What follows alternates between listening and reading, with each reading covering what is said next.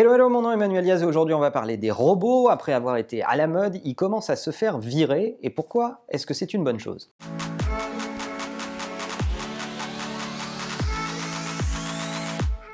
En 2015, l'hôtel Ena au Japon avait décidé de euh, mettre des robots pour accueillir ses clients et faire euh, ce qu'on appelle le front desk. C'est vrai que c'est des métiers souvent répétitifs avec du check-in et du check-out et ils avaient donc décidé d'expérimenter l'arrivée de certains robots pour faire ce métier. Ils ont d'abord expérimenté puis ils ont décidé d'accélérer et ils sont allés jusqu'à virer la quasi-totalité des humains. Ils sont montés jusqu'à 240 robots dans leurs hôtels pour être exposés aux humains qui rentrent et qui sortent de l'hôtel. Trois ans plus tard, presque la moitié de ces robots ont été virés. Et ils ont été virés au profit de qui?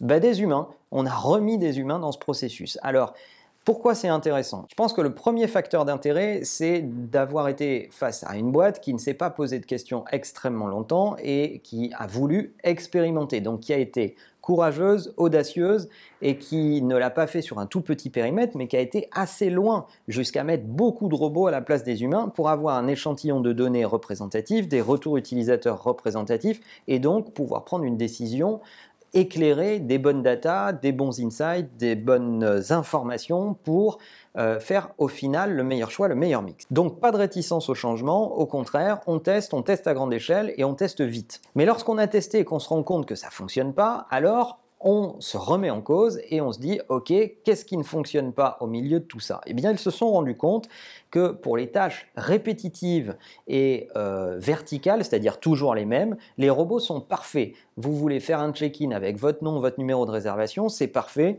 un robot peut faire ça. Vous voulez faire un check-out rapide de l'hôtel parce que vous êtes pressé, vous avez un transport à prendre rapidement, vous voulez juste mettre la carte euh, de votre chambre, vérifier l'addition rapidement et dire OK pour le prendre sur ma carte bleue et vous, et, barrer vite de l'hôtel, eh ben, vous pouvez le faire. Un robot sait très bien faire ça.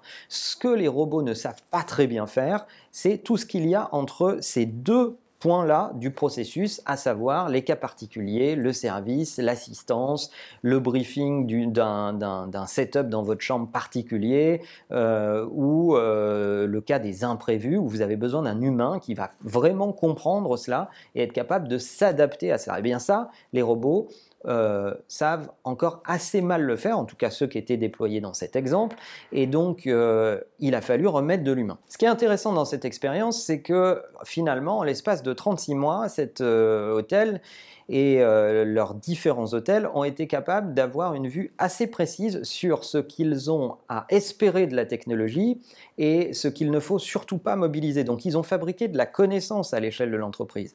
Et ce que je trouve intéressant, c'est que ça correspond correspond au processus de design dont on parle souvent euh, sur la chaîne, c'est-à-dire ne pas avoir peur de la, de la nouveauté, mais en même temps la mettre en œuvre et la monitorer pour en apprendre des choses et approcher les sujets de façon non dogmatique en se disant euh, pas à l'avance que ça ne va pas marcher ou que c'est la solution miracle.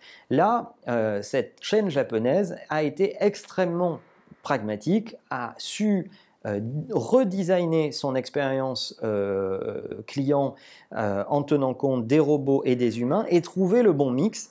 Et souvent, c'est ce qu'on ne trouve pas dans des tonnes d'organisations qui ont tendance à condamner à l'avance un certain nombre d'idées. Au final, me direz-vous, maintenant qu'ils ont un mix de robots et d'humains, on se rend compte que la satisfaction client a grimper, il y a à la fois de la rapidité, de la fiabilité, de la vélocité sur les parties qui sont robotisées et à la fois du care, de la sensibilité et de l'humain sur les parties où ils ont remis de l'humain.